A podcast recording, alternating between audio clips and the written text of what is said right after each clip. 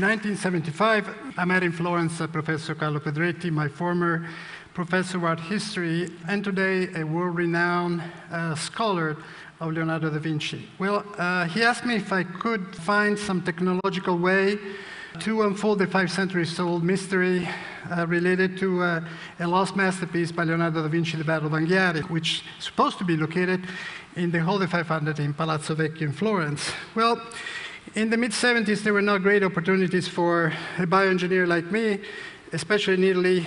And so I decided with uh, some researchers from the United States and the University of Florence to start probing the murals uh, decorated by Vasari on the long walls of the Hall of 500, searching for the lost Leonardo. Unfortunately, at that time, uh, we did not know that uh, that was not exactly where we should be looking uh, because we had to go much deeper in. And so the research came to a halt, and uh, it was only taken up in 2000 thanks to the interest and enthusiasm of the Guinness family.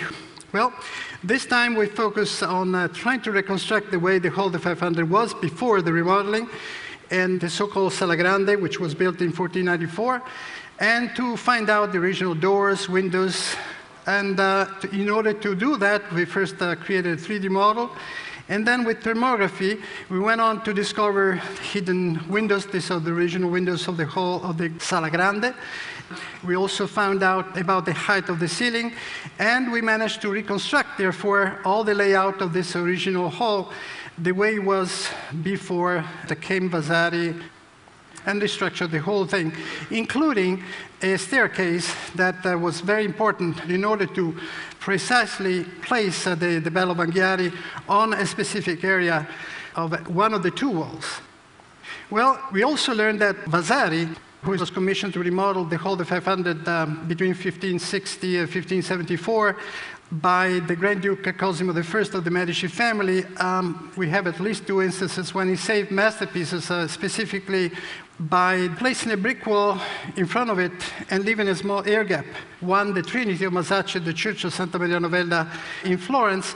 So we just said, well, maybe Vasari has done something like that in the case of uh, this uh, great work of art by Leonardo, since he was a great admirer of Leonardo da Vinci. And so we built um, some uh, very sophisticated uh, radar antennas just for probing both walls and searching for an air gap. And we did find, uh, mainly on the right panel of the east wall, an air gap.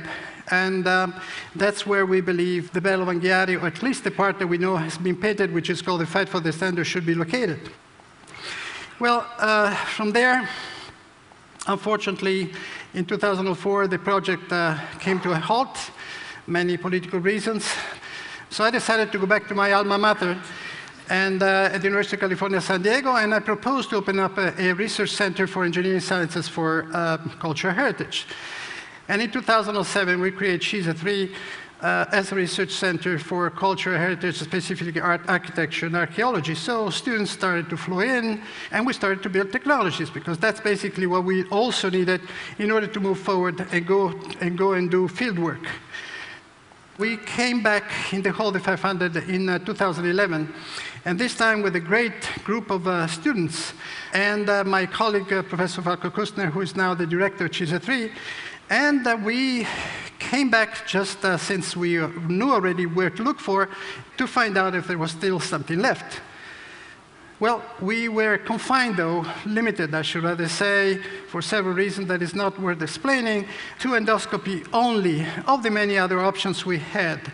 And with a four millimeter camera attached to it, uh, we were successful in um, documenting and uh, taking some fragments of uh, what it turns out to be a reddish color, a black color, and there's some uh, beige fragments that uh, later on uh, we ran much more sophisticated exams, uh, XRF, uh, X-ray diffraction, and uh, the results are very positive so far, seems to indicate that indeed we have found some pigments. And since we know for sure that no other artist has painted on that wall uh, before Vasari came in, about 60 years later, well, those pigments are definitely related to mural painting and most likely to Leonardo. Well, We are searching for the highest uh, and highly praised work of art ever achieved by mankind. As a matter of fact, uh, this is by far the most important commission that Leonardo has ever had.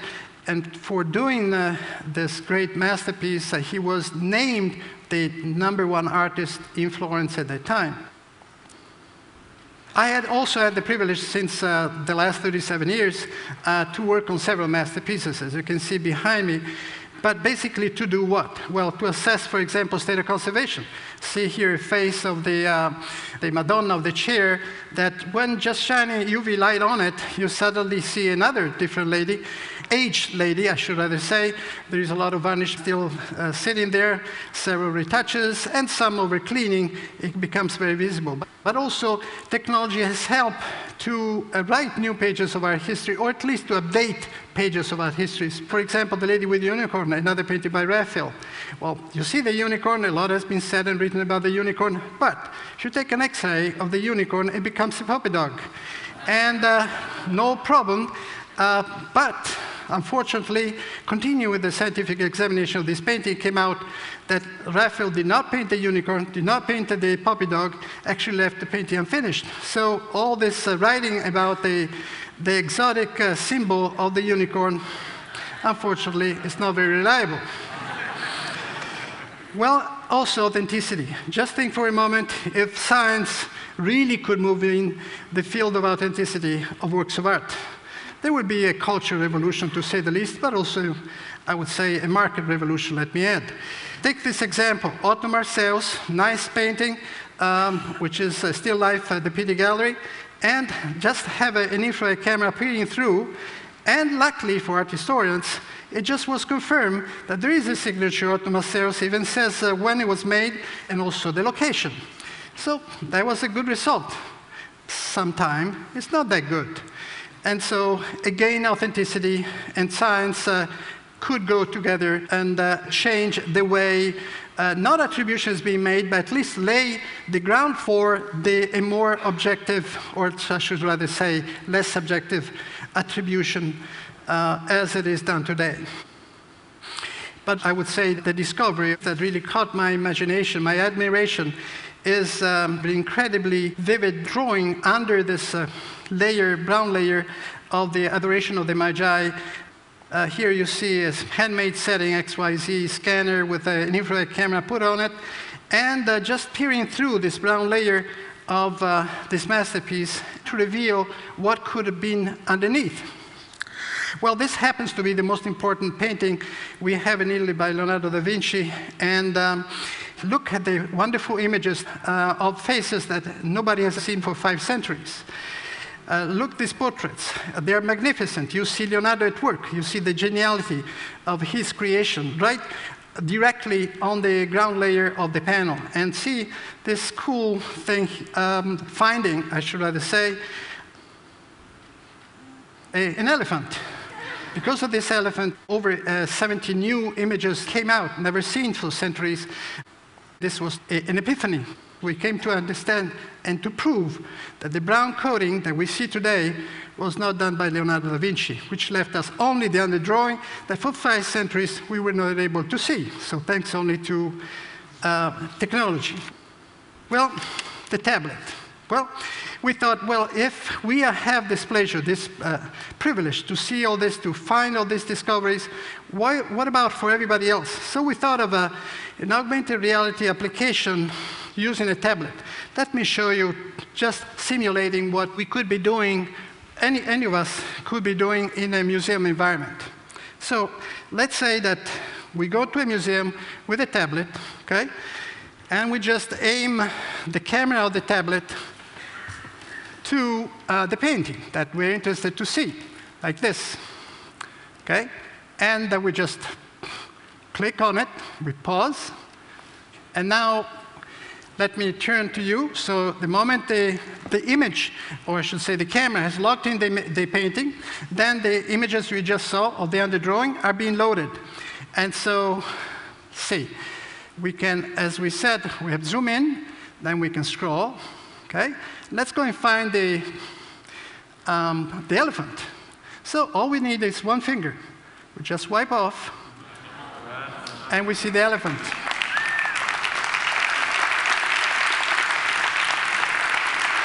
Okay?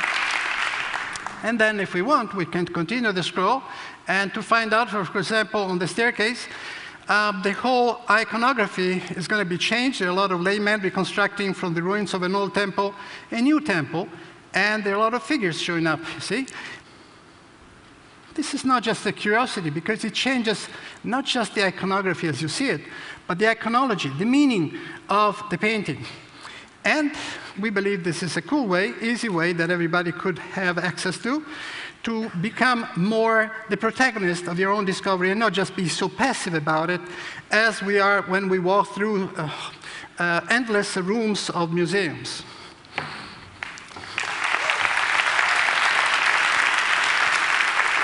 Another concept is the digital clinical chart, which is, sounds very obvious if we were to talk about real patients, but when we talk about works of art, unfortunately, it's never been tapped as an idea.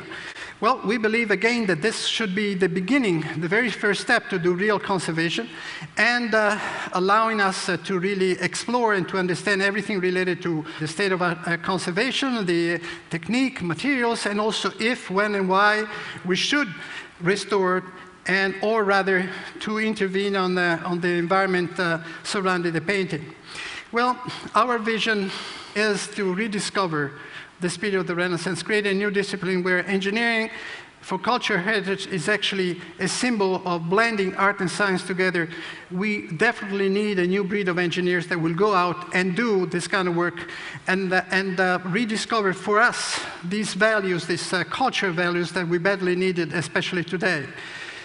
And if you want to summarize in one just single word, well, this is what we're trying to do. We try to give a future to our past in order to have a future. As long as we live a life of curiosity and passion, there is a bit of Leonardo in all of us. Thank you.